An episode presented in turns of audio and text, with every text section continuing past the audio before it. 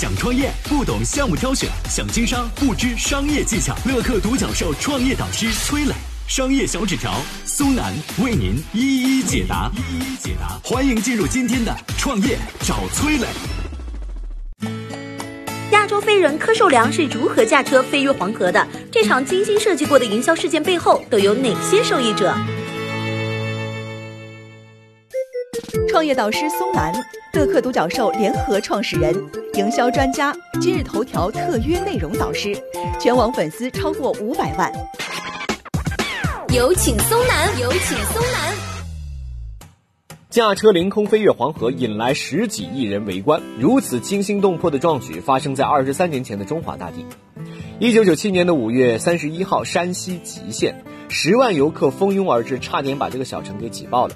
人头攒动当中，张学友、刘德华、谭咏麟众多明星悉数到场，所有人都为同一个目标而来，看柯受良驾车飞越黄河。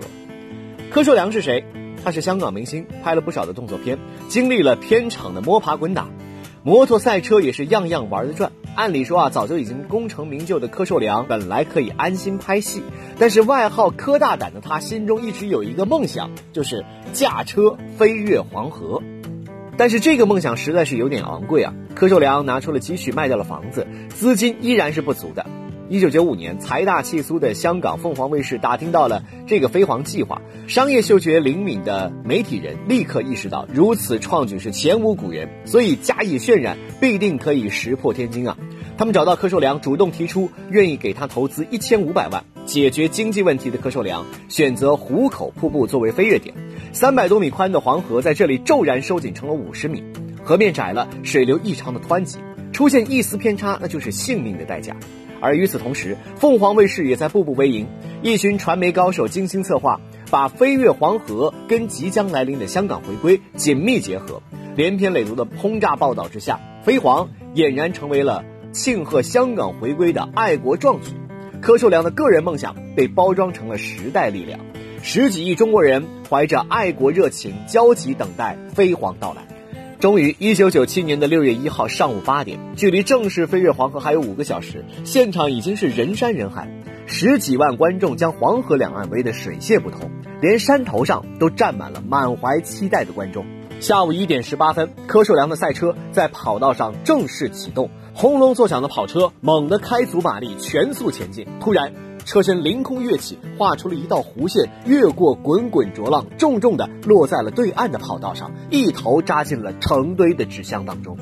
现场鸦雀无声。待了几秒之后，十几万人齐声高呼，响彻云霄。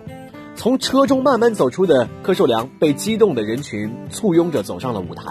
面对媒体的镜头，他眼中泛着泪光，哽咽着说：“感谢全体中华儿女对我的关心。”在媒体的报道之下，柯受良飞越黄河这件事儿在当年的影响力丝毫不亚于香港回归本身。这次飞黄行动当中，几乎每一个人都是受益者。追梦人柯受良壮志已酬，他接受采访的时候满脸感慨：“我卖了房子，关了公司，所有的付出总算是没有白费。”而逐利者也是获利颇丰。主办方凤凰卫视凭借现场直播的逆天收视、四处兜售节目版权的庞大收益，一举冲出国门，走向亚洲，知名度狂飙猛升。就连当地民众也是靠着这件事儿获得了不菲的收益。柯受良飞越黄河成功之后，壶口瀑布的游客络绎不绝，门票收入直线上升，年营收从几万块攀升到了一百五十万。当地老人接受采访的时候，乐得皱纹都舒展开来。俺活了这么多年，还不知道这黄河水原来这么值钱。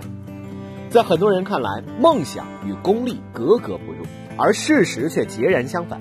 不论是飞黄成功的柯受良，还是声称让天下没有难做生意的马云，让我们都明白了一个道理：个人梦想的实现，往往离不开惠及他人的功利利益。